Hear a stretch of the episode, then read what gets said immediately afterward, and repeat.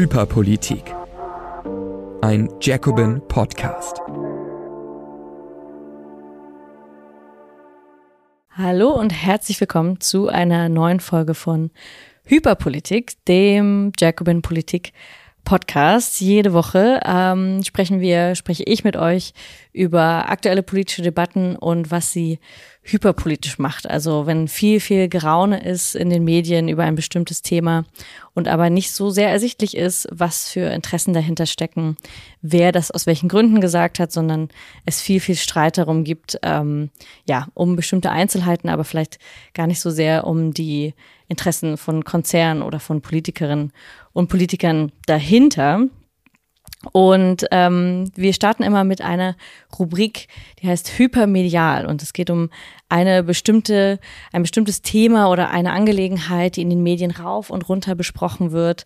Und ähm, in dieser Woche ist äh, euch wahrscheinlich nicht entgangen, dass ein Flieger, nämlich äh, der Airbus von Annalena Baerbock, von der Außenministerin, ähm, nicht landen konnte, beziehungsweise die Reise ähm, im äh, Pazifikraum nicht angetreten werden konnte. Annalena Baerbock wollte nach Australien fliegen, auf die Fidschi-Inseln, hatte ganz viele wichtige ähm, Termine. Ähm, wollte sich mit wichtigen Vertreterinnen treffen, eine ganze Woche, eine Reise mit 50 Delegationsmitgliedern ähm, im Indo-Pazifik-Raum. Diese Reise musste abgesagt werden. Das war in allen möglichen äh, Nachrichtensendern, Seiten ging es um diese Panne. Und ähm, die Zeitung haben sich natürlich die allerschönsten äh, Titel dafür ausgedacht, weil das ja erstmal witzig ist. Ah ja, die, die Regierungsflieger, die deutsche Bundesregierung hat offensichtlich nicht mal Geld. Es gibt nur eine, einen alten Flieger, 30 Jahre alt. Warum benutzen sie diesen alten Airbus? Warum gibt es keinen neueren? Warum kann die Außenministerin nicht auch einfach zum Beispiel mit einem normalen äh, Linienflieger fliegen, wie äh, alle Menschen, die in den Urlaub fahren oder sonst in ein anderes Land fliegen? Insofern ähm, steckt hinter diesem, diesem Sommerloch-Thema, könnte man sagen, eigentlich noch viel mehr. Was ich sehr witzig fand, dass ähm, die Zeitungen offensichtlich so wenig zu tun hatten, dass zum Beispiel T-Online ähm, getitelt hat, ein ganzes Protokoll eines Desasters. Also man kann auf T-Online nachlesen, was ist, was ist jetzt ganz genau kaputt gegangen und nicht nur jetzt an dieser Maschine, ähm, sondern auch bei dieser ähnlichen Maschine des gleichen Typs schon vorher. Also was ist bei dem Airbus passiert bei ähm, Olaf Scholz zum Beispiel? Ist einmal die, bei der Maschine wurde, hat ein Marder die Maschine ein Kabel kaputt gebissen. Das konnte man da lernen. Oder man konnte eben lernen, dass ein Reifen geplatzt war bei einer vorigen Reise von Annalena Baerbock. Also man kann in diesem Protokoll der Pannen wirklich jegliche technischen Pannen ähm, dieses äh, Fliegers ja, nachlesen. Man hat dann, man lernt dadurch allerdings auch, dass äh, die Bundesregierung fliegt mit ähm, äh, Flugzeugen der Bundeswehr. Also man fragt sich natürlich auch, okay, wo, ähm, wo kommen diese Flieger eigentlich, eigentlich her? Und ähm, der Spiegel hat in einem Spiegel Plus Artikel, also man äh, kann dann leider nicht weiterlesen, aber der Titel ist trotzdem auch sehr schön, wie Annalena Baerbock der Luftwaffe eine zweite Chance gab und es wieder nicht klappte. Denn der, das Flugzeug hat versucht, zweimal abzuheben. Also man hat nicht nur versucht, einmal ähm, mit dem Flugzeug loszufliegen, sondern musste dann die Reise abbrechen, weil das sogar ein zweites Mal nicht klappte. Und Annalena Baerbock hat dann gemerkt auf dem Bildschirm, dass das Flugzeug kreist und kreist. Und dann hat auch die Außenministerin verstanden, ähm, dass es offensichtlich ein Problem gibt. Sie wurde dann informiert. Also solche Details erfahren wir, wenn wir diese ähm, Zeitungen lesen. Man muss ein bisschen tiefer graben, ein bisschen mehr lesen, um überhaupt ähm, zu dem Punkt zu kommen. Warum nimmt sie eigentlich diese riesige ähm, Regierungsmaschine, wenn gar nicht immer große Delegationen mitreisen? Und am Anfang, nämlich vor ihrer ähm, Zeit als Außenministerin, hat sie versprochen, dass sie mehr Linienflüge ähm, nehmen will, weil tatsächlich so eine Riesenmaschine ist gar nicht für jede Reise notwendig. Aufgrund ähm, nach einer Anfrage von Viktor Perli aus der Linksfraktion hat Annalena Baerbock aber tatsächlich nur auf zwei von 67 Dienstreisen einen Linienflug genommen, also hat dann doch ganz gerne ähm, auf den größeren Flieger zurückgegriffen. Und ähm, ja, man merkt also, dass es um äh, diesen Fall, also ob man überhaupt äh, diesen, diesen Flieger braucht und auch wer damit hinkommt auf so eine Reise. Es ist nämlich auch gar nicht so leicht rauszufinden, wer war eigentlich in dieser 50-köpfigen Delegation. Meistens sind da nämlich noch Firmenchefs dabei, die dann gleichzeitig auch noch an den jeweiligen ähm, Wirtschaftsstandorten zu ähm, Termin eingeladen sind mit anderen ähm, Firmenchefs. Also ganz oft werden da einfach auch Unternehmenstreffen mitorganisiert oder es sind halt Journalistinnen und Journalisten mit dabei, die dann ähm, sich freuen, wie so äh, Teenies, die dann in so einem Fanbus mitfahren dürfen und hier, ich kann mit Annalena Baerbock, ich kann mit Olaf Scholz mitfliegen und äh, da dann schöne Fotos entstehen. Also solche Reisen sind natürlich äh, nicht einfach nur Dienstreisen einer Außenministerin, die Termine hat, sondern sind eigentlich immer auch Delegationsreisen zu PR-Zwecken und sind immer auch Reisen ähm, dafür, um die eigene äh, Politik. Annalena Baerbock sollte eine Grundsatzrede halten ähm, über die Wirtschaftsbeziehungen mit, dem, äh, mit den Ländern im Indopazifik und auch über ähm, China, über die schwierigen Handelsbeziehungen mit China. Also es sollte eine Grundsatzrede sein. Und für sowas braucht man natürlich auch die schönen Bilder, wie man aus dem Flugzeug steigt und so weiter und so fort. Und deswegen ist das natürlich eine sehr missliche Panne. Annalena Baerbock hat gesagt, manchmal ist es einfach verflixt ähm, das hat sie auf dem neuen, ähm, auf dem neuen Kanal X, man darf ja nicht mehr Twitter sagen, ähm, bei X bekannt gegeben. Und auch genau das, ihre Bekanntgabe war in jeder Zeitung zu finden. Also es gibt eine DPA-Meldung zu, diesen, zu diesem Pannenflugzeug und die ist wirklich auf fast jeder Seite zu finden. Ähm, satzgleich, woran man merkt, okay, also man darf über diese Reise offensichtlich immer nur ungefähr die gleichen Informationen erhalten. Und wenn man ein bisschen mehr wissen will, welche Journalisten waren eigentlich dabei, welche anderen Delegationsmitglieder, dann ähm, wird es schwierig. Also wir wissen jetzt alle, wie schlecht es um äh, die Flugzeuge der deutschen Bundesregierung steht, wie viele sie haben, wie die Kabel aussehen. Aber wir wissen leider nicht, warum man überhaupt diese Flugreisen braucht. Ja, das ähm, konnten wir nicht erfahren, wenn ihr ähm, demnächst mal nach Berlin kommen wollt, nicht mit einer riesigen äh, Flugreise, gehe ich mal von aus, sondern man kann auch nett mit dem Zug oder mit dem Bus nach Berlin fahren. Am 30. September und 1. Oktober findet wieder unsere Socialism-Konferenz statt. Im letzten Jahr waren, ich glaube, ja, mehrere hundert Leute da. Es gibt noch Tickets für die Socialism-Konferenz. Guckt einfach unter www.socialism.berlin. Ähm, da könnt ihr die Tickets holen. Wir werden dann auch in den nächsten äh, Tagen und Wochen äh, ankündigen, wer, welche internationalen Gäste kommen und sprechen werden. Das Programm ist ziemlich voll, das kann ich euch schon sagen, mit tollen Gästen. Und es lohnt sich in jedem Fall hierher zu kommen. Und äh, das heißt, ihr braucht dann, ja, braucht keine Dienstreise buchen, sondern das ist äh, zwei volle Tage in Berlin Sozialismus. Das äh, kann man, kann man schon mal machen. Ja, jetzt ist äh, der Pannenflug von Annalena Baerbock nur eine Sache, die die Bundesregierung in den letzten ähm, Wochen, äh, eine Panne, die passiert ist, könnte man so sagen. Es ist nämlich das Ende der Sommerpause. Es ist schon langsam wieder, fängt das Kabinett an ähm, zu arbeiten.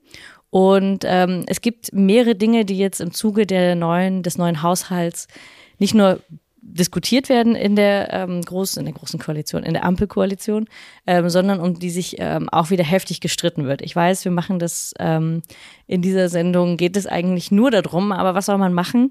Ähm, das ist eben auch genau das, wie die Medien ähm, das darstellen. Also alles, was in der Ampelkoalition passiert, wird als großer, großer Streit ähm, dargestellt. Wird gesagt, hier und da streiten sich Lisa Paus mit der Kindergrundsicherung um Christian, mit Christian Lindner, dem Finanzminister, und alles ist einfach nur Ampelstreit. Ich glaube, es gab keine, nichts wurde so oft getitelt wie Ampelstreit zu allen möglichen Themen.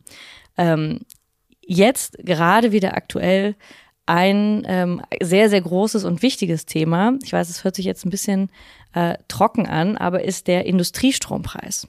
Also äh, die große Panne, nicht nur bei den Fliegern, sondern die große Panne deutscher Wirtschaftsstandort ähm, oder deutsche Industrie, wo ähm, wenn man die Nachrichten liest zum Industriestrompreis, ähm, das eigentlich entweder so klingt wie, es hängt da dran jetzt alles, die gesamte deutsche Wirtschaft hängt da dran, wenn wir das jetzt nicht machen, bricht alles zusammen. Also auch wenn man Robert Habeck dazu hört, der aus seinem äh, Wirtschaftsministerium kommt der Vorschlag, den Industriestrom ähm, zu vergünstigen, also dauerhaft äh, zu vergünstigen. Das ist ein ähnliches Prinzip, könnte man sagen, wie äh, bei der Gaspreisbremse. oder auch bei der Strompreisbremse schon vorher. Und zwar ähm, soll für energieintensive Unternehmen, ähm, die sollen 6 Cent pro Kilowattstunde Strom zahlen, begrenzt auf 80 Prozent des Verbrauchs. Also es ist ungefähr so wie bei der Strompreisbremse ähm, auch, die es ja im letzten Jahr auch für ähm, Verbraucher gab. Jetzt gibt es sie nur für Unternehmen und ähm, soll eben relativ äh, dauerhaft, aber trotzdem für einen begrenzten Zeitraum auf die 6 Cent ähm, runter subventioniert würden, damit diese energieintensiven Unternehmen einfach eine Sicherheit haben, ähm, wie viel, wie viel kostet der Strom in den nächsten Monaten, mit wie viel können wir rechnen ähm, und so weiter. Das heißt, an diesem Energiestrompreis wird jetzt relativ viel festgemacht, nämlich entweder auf der einen Seite, Robert Habeck sagt, das müssen wir jetzt machen, sonst wandert die Industrie ab. Er will ja das Gesetz natürlich auch durchbringen. Und ihr könnt es euch vorstellen, Christian Lindner sagt, ja, also für solche Unternehmenssubventionen haben wir jetzt ähm, gar kein Geld, subventionieren machen wir nicht. Ähm, das ist relativ witzig, weil Christian Lindner das natürlich nicht sagt, weil er ja plötzlich Anti-Unternehmerpolitik machen würde. Ähm, deswegen klingt es erstmal so ein bisschen ähm, merkwürdig, dass man denkt, okay, warum fängt Christian Lindner jetzt an, etwas gegen Unternehmen zu sagen? Aber er sagt das aus seiner ich sag mal, ideologischen ähm, äh, Reinheit, äh, marktideologischen Reinheit heraus, weil Subvention, staatliche Subvention für Unternehmen ähm, er natürlich ablehnt. Er jetzt aber gleichzeitig ein anderes Gesetz selber einbringt, das Unternehmen entlasten soll. Also es geht einfach um die Frage, auf welche Art und Weise werden Unternehmen gestärkt. Das ist, das klingt erstmal nach dem gleichen Ziel, ist es auch, aber es sind zwei vollkommen unterschiedliche Maßnahmen und deswegen gibt es einen Streit darum, die Grünen, also vor allem jetzt äh, Habeck in dem Fall, der den Industriestrompreis vorschlägt und Finanzminister Lindner, der mit einem Wachstumschancengesetz eher ähm, die Steuern für die Unternehmen senken will. Also um diese beiden Probleme oder um diese beiden Maßnahmen geht es, die aber vollkommen unterschiedlich sind. Das eine sind wirklich reine ähm, Steuergeschenke an Unternehmen. Und das andere ist zwar tatsächlich eine Subvention und man könnte jetzt sagen, man, wir wollen auch, also wir als Linke oder würden das auch kritisieren, dass es Subventionen an große Unternehmen gibt, aber man muss tatsächlich sagen, dass wenn man möchte, dass die Produktion aufrechterhalten wird und dass ähm, das auch stabil weitergeht und bei Unternehmen, bei denen tatsächlich die Gefahr besteht, dass sie abwandern würden, woran Arbeitsplätze hängen, dass es schon zu begründen ist, warum man für einen stabilen Industriestrompreis sorgt. Das ist tatsächlich erstmal aus dieser reinen Logik heraus, dass man für eine gewisse Stabilität sorgen will, gerade in einer Phase, ähm, wo das Wir Wirtschaftswachstum tatsächlich runtergeht, ist es erstmal kurzfristig eine vernünftige Idee. Zumal ähm, wenn, und das ist der Plan von Robert Habeck, das Ganze aus seinem ähm, Fonds kommt. Das heißt, es ist äh, schuldenfinanziert. Es wird jetzt nicht extra durch eine Umlage, wie zum Beispiel das bei der Gasumlage der Fall war, an die anderen Kunden weiter abgegeben. Also das ist das wäre ein Fall, der dann wirklich wie bei der Energieumlage eine Katastrophe wäre, weil man, weil dann tatsächlich kleinere Unternehmen oder auch äh, einzelne Kunden dafür bezahlen würden, äh, dass große Unternehmen plötzlich subventioniert werden. Das wäre natürlich ähm, Wahnsinn. Deswegen ist aber dieser Industriestrompreis, wie gesagt, so nach der ähnlichen Logik wie die äh, Strompreisbremse unter den gegebenen Umständen nicht die schlechteste. Ähm, aber was trotzdem dabei auf dem Spiel steht und was man nicht erfährt, wenn man jetzt nur die Nachrichten dazu liest, was ist der Ampelstreit darum, ähm, sind die Bedingungen, die daran geknüpft werden. Also in diesem Gesetz, also in der Vorlage, die jetzt auch das Bundeswirtschaftsministerium vorgesehen hat, stehen tatsächlich Bedingungen dran und die Bedingungen sind jetzt eigentlich der, der Knackpunkt an dem Industriestrompreis, weil sonst würde man wirklich einfach nur Unternehmen äh, günstigeren Strom geben und sie müssen dafür gar nichts tun. Und in dem Vorschlag ähm, des Wirtschaftsministeriums steht, es muss dann Tariftreue gesichert werden, also dass es äh, Jobs gibt, zu, die tarifgebunden sind. Eine Transformationsverpflichtung, also dass bis 2045 die ähm, Unternehmen auf äh, grüne Energie umstellen und eine Standortgarantie. Das ist natürlich dann vor allem für, aus Sicht der Bundesregierung und aus Sicht des deutschen Staates natürlich äh, enorm wichtig, dass man, wenn man schon subventioniert und wenn man dafür schon ähm, aus einem eigenen Fonds Schulden aufnimmt, dass man dann wenigstens eine Standortgarantie hat. Das sind alles, also wie gesagt, vom Standpunkt der Bundesregierung und der deutschen Wirtschaft ausgesprochen. Das sind immer noch keine Dinge, jetzt außer der Tariftreue, die den arbeitenden Menschen da direkt hilft. Aber es sind natürlich die einzigen Möglichkeiten, um zumindest staatlich das, was man dann an Geld in die Unternehmen reingibt, zumindest minimal für Garantien zu sorgen. Und deswegen sind die eben, wie gesagt, der entscheidende Knackpunkt und auch der, ähm, jetzt muss ich eben hier schauen, der stellvertretende ähm, Fraktionsvorsitzende der SPD, Mirsch, sagt auch, ähm, dass äh, derzeit treiben Gas und Kohle die Strompreise nach oben. Darum braucht man einen zeitlich befristeten Industriestrompreis. Und das verschaffe der Industrie eine Atempause ins Zeitalter der günstigen erneuerbaren Energien. Also man nimmt es so als, als Brückensubvention, wenn man so will. Der Industriestrompreis sollte aber an Bedingungen geknüpft werden, geknüpft werden, um in Zukunft eine klimaneutrale Industrie zu ermöglichen. Dazu zählen etwa, etwa Investitionen in Effizienzmaßnahmen, erneuerbare Energien und Speicher oder Elektrolyseanlagen. Also das ist jetzt sehr technisch, aber trotzdem hat man, und das war auch ein Fehler bei der, bei der Gaspreisbremse, weil es so schnell gehen musste, hat man es versäumt, die äh, Vergünstigung an große Unternehmen eben auch an so Bedingungen zu knüpfen und zu sagen, also wenn ihr energieintensiv produziert, das können wir jetzt nicht von einem Tag auf den anderen umstellen, aber wenn ihr das macht, dann müsst ihr in den nächsten Jahren dafür sorgen, in dem Fall dann eben bis 2045, dass tatsächlich auch ähm, die Produktion komplett umgestellt wird und dass Anreize geschaffen werden mit den ähm, 80 Prozent Verbrauch, so wie das auch bei der Gaspreisbremse der Fall war, dass der jeglicher Überverbrauch wird dann wieder teurer. Das heißt, es gibt tatsächlich auch Anreize, um ähm, die Strom, um den Stromverbrauch äh, zu senken. Das heißt, diese gleiche Logik, die da schon ähm, zählt, ist eigentlich eine gute, gesagt, eine gute Brückenüberlegung. Jetzt kann, weiß man aber schon, wie das in der Ampel funktionieren wird. Das heißt, wie der Streit äh, weitergehen wird. Also Robert Habeck legt jetzt das vor, Christian Lindner legt das Wachstumschancengesetz vor.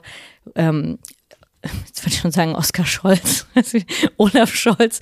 Olaf Scholz ist bei beidem skeptisch. Olaf Scholz hält sich ja einfach vornehm zurück, wie wir das äh, kennen in seinem typischen Merkelismus. Olaf Scholz sagt ganz lange gar nichts, sagt in einem Sommerinterview, er ist skeptisch, was das angeht, weil er sich tendenziell an das anlehnt, was die Wirtschaftsverbände sagen und lässt den Streit und diese beiden kleineren Koalitionspartner einfach mal so hin und her gehen und am Ende kommt wahrscheinlich etwas dabei heraus, irgendeine Form von Kompromiss, wo eben genau diese Bedingungen, an die das geknüpft sein müsste, wahrscheinlich sogar wegfallen.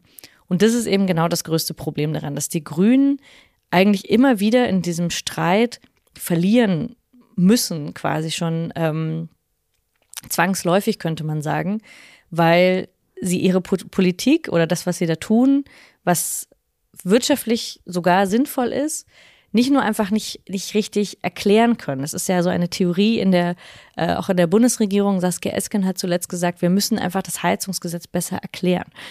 Aber es ist natürlich ein Witz zu glauben, dass, dass die Menschen einfach zu blöde wären, weil man es nicht richtig erklären konnte, sondern es ist in dem Sinne auch wirklich keine äh, vernünftige Politik, die gemacht wird. Und dann kann man es auch ähm, dann könnte man es auch etwas besser erklären oder versuchen zu erklären.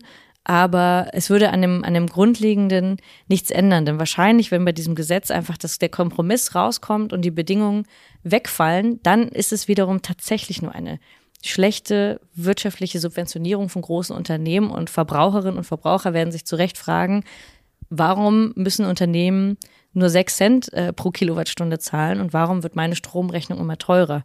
Und das wird dann auch Robert Habeck, egal was für ein Kommunikationsziel er, er hat und egal wie charmant er in die Kamera spricht, er wird es nicht erklären können, wenn dabei nicht gleichzeitig eine Standortgarantie gegeben ist, wenn dabei nicht gleichzeitig auch klar ist, so und so viele Arbeitsplätze bleiben daran erhalten oder wenn die Unternehmen nicht wenigstens gezwungen werden, ähm, auch anders dann zu produzieren in Zukunft. Also die staatlichen Mittel, die da sind, sind schon klein, aber sie werden auf jeden Fall nicht mal ausreichend ausgenutzt.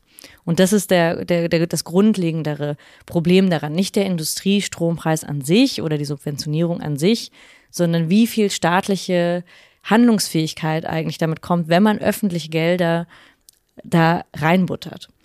Und das was, was Linke jetzt an, an Kritik daran haben könnten, sollte nicht sein, zu sagen, Unternehmen dürfen auf gar keinen Fall subventioniert werden, niemals, weil wir sind einfach gegen Unternehmen, ähm, sondern zu sagen, was passiert eigentlich mit diesem Geld? Es sind öffentliche Gelder und es entsteht aber kein öffentliches Eigentum.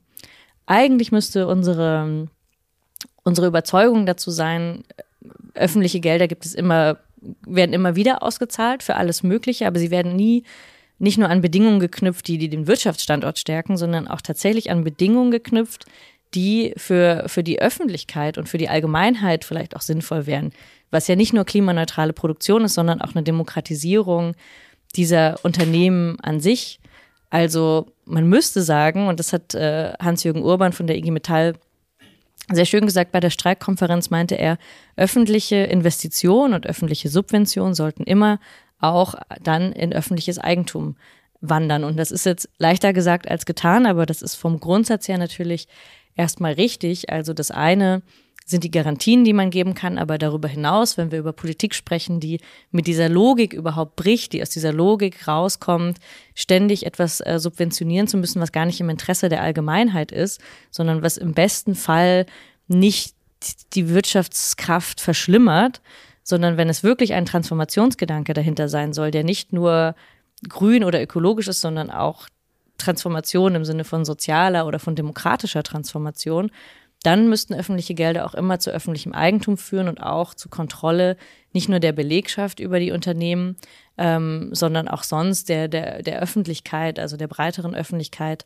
ähm, die darüber mitentscheidet, was soll daran mitproduziert werden. Das wäre eigentlich so ein Verknüpfungspunkt, der ist von der Ampelregierung natürlich nicht zu erwarten. Deswegen sage ich das ähm, zum Schluss. Nichts davon wird in den nächsten Wochen überhaupt auch nur beraten werden oder wird irgendwo stehen werden. Aber das wäre der Punkt, den, ähm, den Linke oder den Sozialistinnen machen könnten, um zu sagen, nicht der Strompreis an sich ist das Problem und wir wollen uns gar nicht in diese Debatte ähm, einmischen, ob hier eine Milliarde zu viel oder zu wenig, sondern uns geht es um diese grundsätzliche Frage. Was passiert, wenn bei dieser großen Transformation Millionen ähm, auf der, von einer Seite zur anderen, von öffentlichen Geldern zu privaten ähm, Unternehmen landen, was passiert dann damit und wie können wir das verwenden, um mehr Kontrolle zu haben über die Produktion. Insofern, das ist der eigentlich, finde ich, ähm, ja, wichtige Gedanke an diesem Industriestrompreis. Und wir werden sehen, ob er kommt und wie er kommt. Wir werden es verfolgen. Und ich kann euch aber, wie gesagt, versprechen, ähm, in dieser Regierung ist wahrscheinlich von demokratischer Kontrolle, wird wahrscheinlich niemand sprechen. Ja, ähm, ach so, ich habe noch einen, ich habe einen wichtigen äh, Texthinweis äh, vergessen. Wer sich da, wenn ihr das weiter nachlesen wollt, ich werde das auch noch in den ähm, Text unter die Folge schreiben.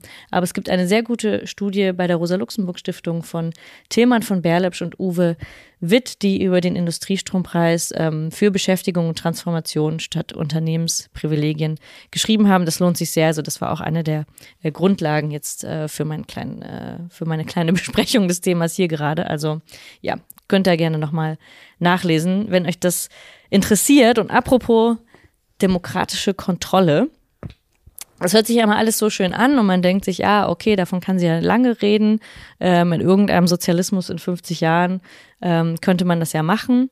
Aber es gibt auch gute Beispiele, wie ähm, das auch konkret gelingen könnte oder wie es zumindest umkämpft ist. Und am Ende der Sendung oder im letzten Teil will ich jetzt ja immer etwas, etwas Positives sagen oder auch etwas sagen, wie, wo man tatsächlich Kämpfe ähm, gewinnen kann oder wo es schon linke Versuche dazu gibt, damit wir nicht immer nur darüber reden, was machten eigentlich äh, die politischen äh, Gegner oder was machen eigentlich äh, die Herrschenden, sondern was passiert auch. Und zwar war ich ähm, kürzlich in der ähm, besetzten Fabrik nahe Florenz in Bisenzio, die äh, GKN Driveline Fabrik, die wo früher Gelenkwellen für Fiat produziert wurde in einem in einer Fabrik, wo etwa 300 bis 400 äh, Menschen gearbeitet haben. Und vor zwei Jahren wurde den äh, Kolleginnen und Kollegen äh, von einem Tag auf dem anderen gesagt, hier wird die Produktion eingestellt,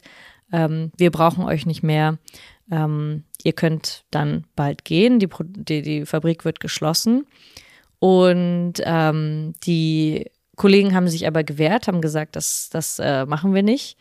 Und es gab lange zähe Verhandlungen. Also ich werde jetzt nicht die letzten äh, zwei Jahre ähm, zurückerzählen. Ähm, zähe Verhandlungen, weil die ähm, Beschäftigten vor Ort gesagt haben, wir erstens, wir wollen unseren Job hier weitermachen, wir wollen weiter das produzieren und natürlich, wir wollen weiter unseren Lohn erhalten, ähm, weil wir müssen unsere Familien ernähren. Also hauptsächlich äh, Männer, die dort arbeiten, die eben wirklich in der Fabrik in einem Dreischichtsystem ähm, gearbeitet haben, auch in der Nachtschicht, also durchgängige Produktion, 24 Stunden, diese Gelenkfallen produziert haben und äh, die zum Teil Alleinernährer waren und die einfach auf dieses Geld angewiesen waren. Und jedenfalls haben sie dann entschlossen, diese Fabrik äh, zu besetzen. Deswegen gibt es jetzt dauerhaft äh, Streikposten und ähm, mit dem, mit dem Inhaber und auch mit den Investoren zu verhandeln, auch mit der Stadt Florenz zu verhandeln, um öffentliche Gelder dafür einzuwerben, diese Fabrik zu erhalten. Und das Interessante daran war wirklich in dem Gespräch, also ich war dort und war bei einer äh, Nachtschicht dabei oder eher halt, es wurde jetzt ja nicht mehr weiter viel produziert, sondern ähm, bei, dem, bei dem Streikposten ähm, war sehr interessant. Der Dario, mit dem ich gesprochen habe, hat erzählt, dass nicht von Anfang an die Idee da war, daraus jetzt ein linkes Projekt zu machen, das plötzlich eine Genossenschaft gründet ähm, und das über zwei Jahre zu besetzen, sondern dass wirklich aus der Notwendigkeit heraus die Fabrik zu erhalten und den ökonomischen Kampf zu gewinnen, ist daraus aber eine politische Auseinandersetzung geworden. Also es ging erstmal darum, die, die Jobs weiter zu erhalten. Aber in dieser Auseinandersetzung sind so viele politische Gruppen auch um sie herum und auch die äh, Klimabewegung darauf aufmerksam geworden. Und sie haben sich in diesem Prozess der Besetzung, die erst so ganz impulsartig war, eigentlich erst politisiert und sind jetzt zu dem Punkt gekommen, wo sie an einem Genossenschaftsmodell arbeiten und wo sie auch gemeinsam mit Wissenschaftlerinnen und Wissenschaftlern an einem anderen Industrieplan arbeiten, also auch gesagt haben, wir müssen hier gar nicht weiter Gelenkwellen für Autos produzieren, sondern wir könnten auch etwas anderes produzieren. Derzeit machen sie Lastenräder, aber sie hatten auch die Idee, ähm, Solarzellen äh, zu produzieren. Also sie könnten ja theoretisch in dieser Fabrik äh, auch äh, alles andere, was zumindest äh, grob äh, in dieser Richtung ist, produzieren, weil natürlich die, die ähm, Mitarbeiter Fähigkeiten an den Maschinen mitbringen. Aber die Maschinen, die eben vor Ort sind, nicht mehr dazu verwendet werden können. Und dafür braucht man jetzt ähm, Investitionen, weil das Kapital, das hat er auch sehr schön erklärt, das Kapital ist aus dieser Fabrik rausgegangen. Es hat keinen Sinn mehr darin gesehen. Es kann irgendwo anders, kann günstiger produziert werden, wie auch immer. Und das heißt aber, die Fabrik, die Produktionsmittel und vor allem auch die Mitarbeiter, die Menschen werden einfach allein zurückgelassen, weil das Kapital sie nicht mehr braucht. Und Dario hat einen sehr schönen Satz gesagt und meinte, wenn diese Transformation geschieht, nicht der Klimawandel ist daran schuld, dass ähm, wir jetzt, dass unsere Fabrik sich verändert. Aber nicht die Mitarbeiter müssen sich verändern, nicht wir müssen uns transformieren, sondern die Fabrik muss sich transformieren. Wir sollen aber hier bleiben, wir produzieren nur was anderes. Und das war eine gut, das fand ich wirklich eine sehr, sehr gute Umkehrung des Problems, zu sagen, Normalerweise im kapitalistischen Betrieb werden einfach die Menschen rausgeworfen und wir produzieren was anderes. Das sind halt die Disruptionen, die man halt hinnehmen muss. Sowas passiert eben, dann sind 500 Leute, haben ihren Job, sind ihren Job einfach los. Und sie haben aber gesagt, wir machen es anders. Wir bleiben hier und wir transformieren die Fabrik, die wir selbst haben und wir nehmen es in die eigenen Hände. Und auch wenn es nur ein kleiner, also im, im größeren Maßstab ist es natürlich eine kleine Fabrik, ähm, geht es auch jetzt nicht um etwas sehr, sehr Großes. Es ging nur um Gelenkwellen, ein, also ein Autozulieferer. Aber es geht in dieser kleinen Geschichte natürlich trotzdem um das größere Ganze, nämlich darum, ob man sich damit, ob sich, ob sich Arbeiter damit abfinden, wenn ihre Fabrik geschlossen wird, ob es Gewerkschaften gibt, die sie dabei unterstützen und ob sie selber auch in der Lage sind, etwas anderes zu produzieren und dann auch die Art und Weise, wie, die, wie sie produzieren, zu verändern, weil sie jetzt, wo sie die Fabrik besetzt haben, selbst die Schichtpläne machen. Und natürlich verändert sich das Arbeiten und die Art und Weise, wie sie, ähm, wie sie die Produktion planen, weil sie es jetzt selber in die Hand nehmen müssen. Und das hat natürlich dann auch wieder neue Gefahren. Also das birgt neue Gefahren, weil Dann ähm, diejenigen, die selber was produzieren, müssen dann auch die Mensa planen und das Essen planen oder müssten sich selber disziplinieren und sagen, na ja, aber jetzt kriege ich ja, jetzt bin ich ja selber verantwortlich für die Schicht, jetzt könnte ich ja vielleicht später kommen und das ist dann auch selbst für die Kolleginnen und Kollegen, die man, die man mag, trotzdem eine gewisse Disziplin eingefordert wird, damit es überhaupt weitergeht. Also alles solche Fragen, die sich erst dann stellen, wenn man befreit ist von dem Gedanken, man muss sowieso zur Arbeit gehen, weil es irgendjemanden gibt, der das Ganze überwacht oder kontrolliert. Aber sobald es selber kontrolliert wird, man jetzt eben ganz anders mit den anderen Kollegen darüber diskutieren muss und streiten muss, wie wollen wir es überhaupt organisieren und wie kriegen wir trotzdem alle dazu, äh, dabei mitzumachen, jetzt jenseits von dem, von dem Lohn, den man dafür bekommt. Und ja, das war eine sehr, sehr, wirklich sehr, sehr spannende Reise dorthin. Also ich will euch jetzt nicht raten, dass ihr alle nach Florenz fahrt, um euch das anzugucken. Könnt ihr natürlich auch gern machen. Ähm, es gibt auch Artikel dazu. Wir hatten auch einen Artikel bei Jacobin, ähm, weil ein ähnlicher Fall in, in Zwickau war, wo aber die, die IG Metall, die Gewerkschaft, einfach weil sie sehr, sehr stark ist, einen Sozialplan ausgehandelt hat. Aber es gibt auch einen Artikel von ähm, der Julia Kaiser dazu im, in der Zeitschrift Luxemburg. Also man kann das sehr, sehr gut nachlesen, ähm, worum es eigentlich dort geht und auch wie es jetzt weitergeht. Also was jetzt passiert eben in den nächsten Monaten, ähm, wird es eine Kampagne geben, um diese Fabrik, um diese besetzte Fabrik in eine Genossenschaft äh, umzuwandeln und so dass äh, jeder von uns wenn er oder sie will, einen äh, Genossenschaftsanteile kaufen kann, sodass man dann auch mit darüber bestimmen kann, was zum Beispiel produziert wird. Das ist ein Experiment. Das muss man sehen, ob das äh, funktioniert, ob es genug Menschen gibt, die ähm, damit auch mit einsteigen. Und ähm, das ist wie bei einem ja, Zeitungsgenossenschaftsmodell, das dir gehört dann ein, ein Teil davon. Und es ist auch die Frage, ob sie es schaffen werden, noch öffentliche Investitionen. Da sind wir wieder ähm, bei dem Punkt, wo wir eben waren öffentliche Investitionen, also auch ähm, die äh, Kommune und kommunale ähm, Finanzierung dafür zu bekommen, dass es diese Fabrik weitergeben kann, weil natürlich nicht alles über private Gelder und Genossenschaftsanteile geregelt werden kann, sondern es muss auch da wieder öffentliche Investitionen geben. Und es bleibt abzuwarten, ob das ähm, die italienische Regierung ähm, oder beziehungsweise dann die Regionalregierung in Florenz tatsächlich unterstützt.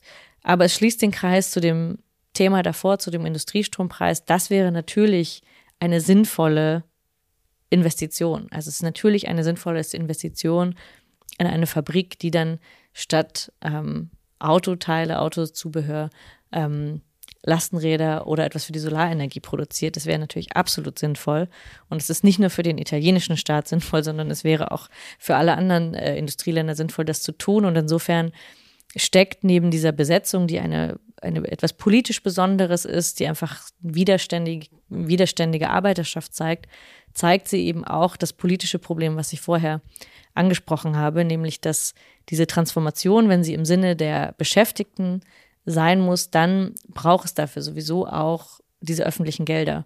Aber die Frage ist, wem werden sie gegeben und zu welchem Zweck werden sie verwendet?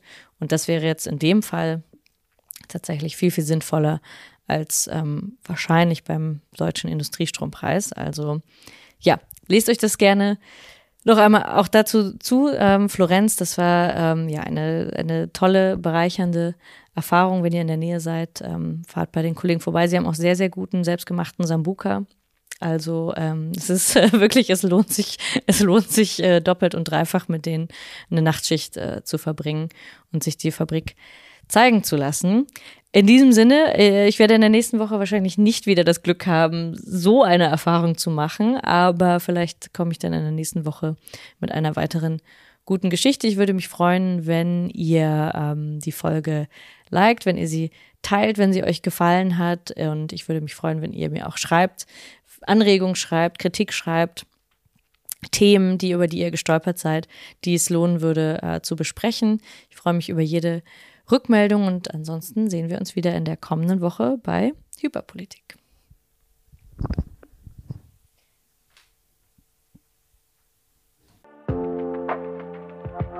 Das war Hyperpolitik. Wenn du Ines und Nils unterstützen willst, abonniere das Magazin über den Link jacobin.de slash Hyperpolitik. Vielen Dank.